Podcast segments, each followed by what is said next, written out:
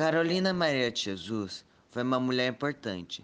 Descreveu a vida na favela com muitos detalhes, em conjunto de 20 diários que iniciam em 1955 e terminam em 1960.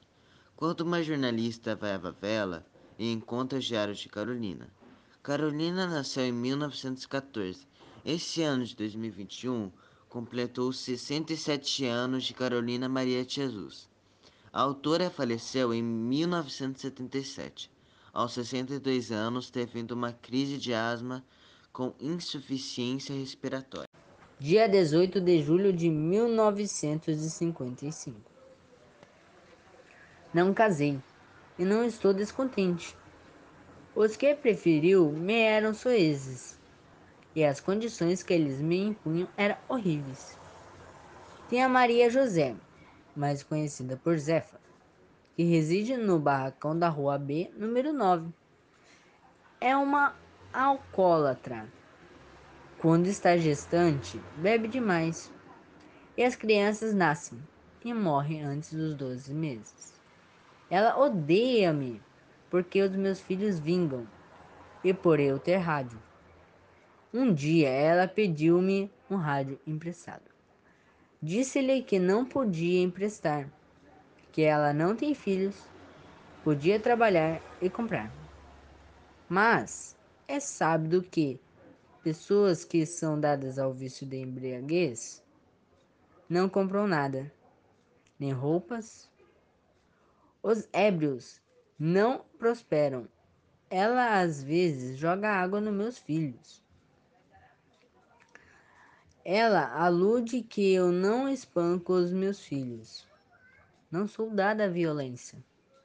O, jo o José Carlos disse: Não fique triste, mamãe. Nossa Senhora Aparecida há de ter dó da senhora. Quando eu crescer, eu compro uma casa de tijolos para a senhora. Fui catar papel e permaneci fora de casa uma hora. Quando retornei, vi várias pessoas às margens do rio. É lá que estava o senhor inconsciente pelo álcool. E os homens indolentes da favela lhe vasculhavam os bolsos, roubaram o dinheiro e rasgaram os documentos. É cinco horas. Agora o senhor Heitor ligou a luz e eu vou lavar as crianças para irem para o leito. É porque eu preciso sair. Preciso de dinheiro para pagar a luz. Aqui é assim: a gente não gasta luz, mas precisa pagar. 18 de julho de 1955. Veio o peixeiro, senhor Antônio Lira, e deu-me uns peixes. Vou fazer almoço. As mulheres saíram. Deixou-me em paz por hoje. Elas já deram espetáculo. A minha porta atualmente é o teatro. Todas as crianças jogam pedras, mas os meus filhos são os bodes expiatórios. Elas aludem que eu não sou casada, mas eu sou mais feliz do que elas. Elas têm marido, mas são obrigadas a pedir esmolas. São sustentadas por associações de caridade. Os meus filhos não são sustentados com pão de igreja. Eu enfrento qualquer espécie de trabalho para mantê-los. Elas têm que mendigar e ainda apanhar. Parece tão boa noite, enquanto elas pedem socorro, eu tranquilamente no barracão ouço valsas vienésias, enquanto os esposos quebram as tábuas do barracão. Eu e os meus filhos dormimos sossegados. Não invejo as mulheres casadas das favelas, que levam vida de escravas indianas. Não casei e não estou descontente. O que preferiu me eram soezes, e as condições que me imporam eram horríveis. Carolina Maria de Jesus escreveu em seu diário: Quarto de despejo que a tontura da fome é a pior do que a do álcool, porque a do álcool faz cantar. Ter fome, sentir fome e passar fome. Algumas pessoas têm fome por algum motivo. Atrasou para o horário de almoço ou jantar, preso no trânsito ou teve que ficar mais tempo no trabalho, saiu em jejum e sentiu fome logo após se apressar para chegar em casa, ou ao restaurante em algum outro lugar onde se possa fazer um lanche.